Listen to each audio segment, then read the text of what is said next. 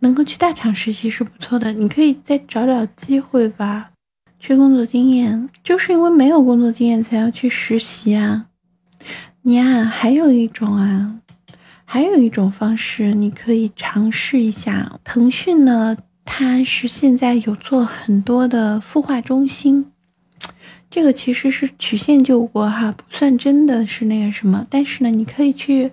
感受一下还不错，就是腾讯它现在有挺多的孵化中心，我知道在上海的漕河泾就有它的一个孵化中心。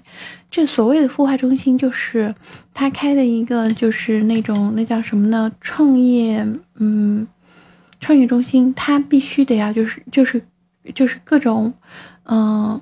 互联网加的这些企业，它有创业的项目，然后它报给到这个就是孵化中心，然后孵化中心认认为说，OK，它还不错的话呢，就可以入驻到它的孵化中心去。那么它会分为一级、二级、三级孵化。如果说你是呃，就是最初级的孵化，就是最多它就提供一个办公场所，问你收非常低的那个就是办公费用而已。那么二级孵化的话呢，嗯，就是二级是怎么样？好像到三级之后，它就开始可以对你进行投资，并且可以对你进行一定的导流了。所以在这个里面会有大量的是在，就是说，呃，等于说用腾讯的小程序或者是腾讯的应用平台来做开发的企业，有大量这样子的企业。那么像这种企业的话呢？你可以到那边去问问看，他们如果是要招人的话，那你也算是一个曲线。当然，这只不过是一个非常弯曲的曲线哈。但是呢，嗯，至少就是，呃，他们会有一些负责人，也全部都是大厂的负责人，就大厂的工作人员，不是大厂负责人啊。他们的这种孵化中心的负责人都是大厂的人。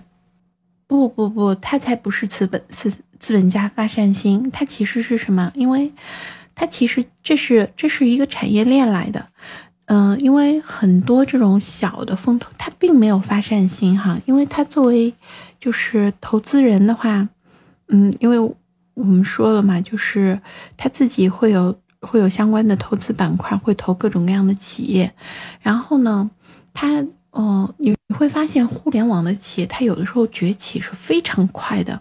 它只要一个概念、一个方向对了之后，它这个产品研发出来之后，它找到合适的资金和就是呃导流的话，会非常容易崛起。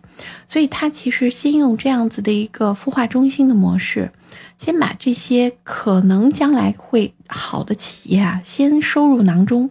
那么说起来，它这个其实对他来说没有什么影响，因为他也收钱啊，只不过他等于本来，比如说他作为腾讯，他到这个漕河泾那个就是产呃工业园，他去拿厂拿地啊，嗯，拿拿拿不是拿地，就是拿办公办公空间啊，它的价格就非常的低，然后呢，只不过就是他用很平价的价格，他当中也赚嘛。只不过比外面就是你如果自己要到外面去找办公室，肯定会很贵。可是他在那边的话就会便宜很多。比如说你如果到外面，比如说是这种初创企业，你哪怕是找这种拎包入住的这种这种这种办公室的话，就全部都管弄好的办公室，可能一个工位就要两三千。但是呢，在腾讯这里就只要六七百，六百到八百。那么其实他因为位置偏一点儿，然后呢，他自己本来拿的价格就。就低，他所以他就少赚一点，他也是赚，但是他就把这些项目可以提前控在手里了，所以他说起来会关心，哎呀，你的项目到什么样的一个程度啦？你们主要做的是哪一方面？